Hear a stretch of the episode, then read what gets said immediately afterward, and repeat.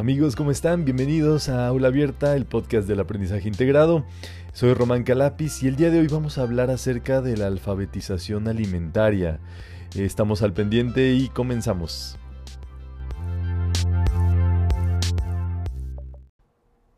Es muy fácil etiquetar algo, considerarlo bueno malo, em, que hace, es nocivo o hace beneficio, en este caso para la salud. Estamos hablando de las etiquetas y el etiquetado en los alimentos. Ustedes saben que los alimentos llevan etiquetas justamente en este, en este asunto donde se, se, muestran las vitaminas, las proteínas, las calorías, las cuestiones, y es muy interesante saber, número uno, que el 86% de la población no lee, no sabemos interpretar y no leemos esos datos en realidad, o más bien no los sabemos interpretar completamente, y por eso pues hay un desinterés en todo esto.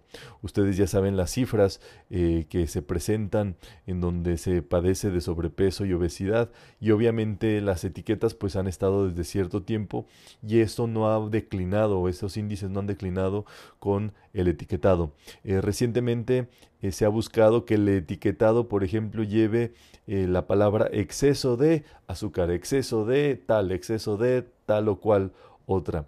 Y en realidad, este, pues es la medida a partir de que algo se considera un exceso, en realidad para cada persona tendría que ser distinta, como para cada persona la dieta es distinta, como cada huella digital es distinta y eso es también un etiquetado. En los alimentos siempre ha ocurrido, amigos, que este, se satanizan. Cualquier alimento de pronto empieza a ser malo para la salud, nocivo, empieza a hablarse acerca de él, se cancela, se suprime y demás, y luego otro y luego otro y luego otro, mientras se eleva a otros, ¿verdad? En este caso, ciertas dietas de moda y demás, que en realidad no es el tema de ahora, sino que hablar de este asunto de las etiquetas.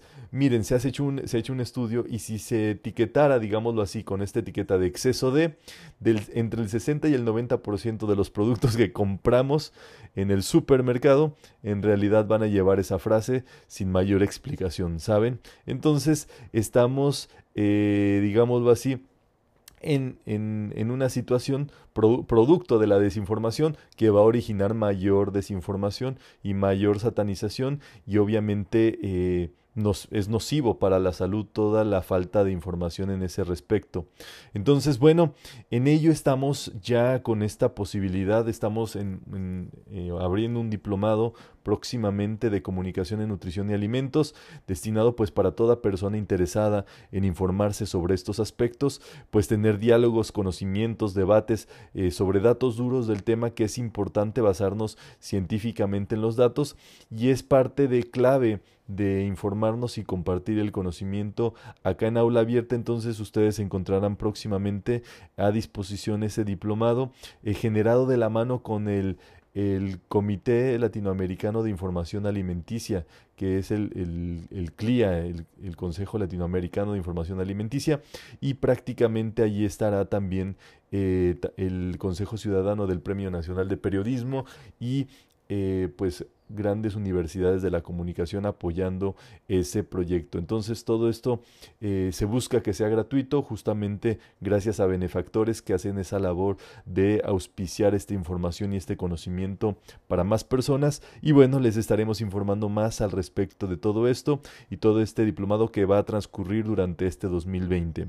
Cualquier detalle, pues eh, comuníquenos, escríbanos, pueden escribirnos a roman.c@aulaabierta.org, conectarse con nosotros ahí en aulaabierta.org, van a encontrar una pestaña dedicada a este diplomado de nutrición.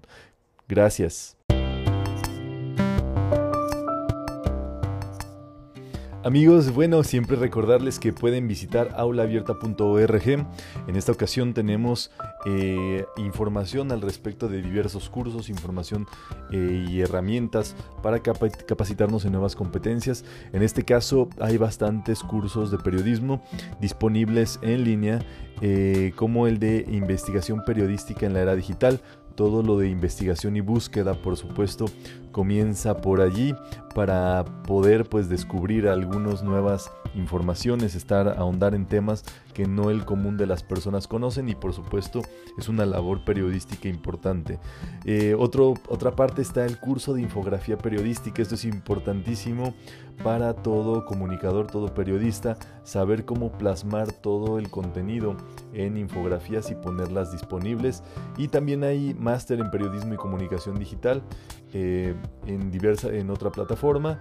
Eh, tenemos también comunicación para líderes, managers, influenciadores en el curso en línea de asistencia a la realización en televisión. Hay cursos también de eh, montaje de sets de televisión y curso de herramientas digitales para periodistas. Allí van a encontrar todo lo disponible para este tiempo. y bueno, Seguimos con información allí interesante con los consejos para encontrar trabajo rápidamente y los portales que pagan para escribir en español y mandar todas las aportaciones, ¿vale? Pues yo les de, le quedo muy atentos de ustedes. Es posible que envíen ustedes mensajes de voz a este podcast, que envíen toda su comunicación.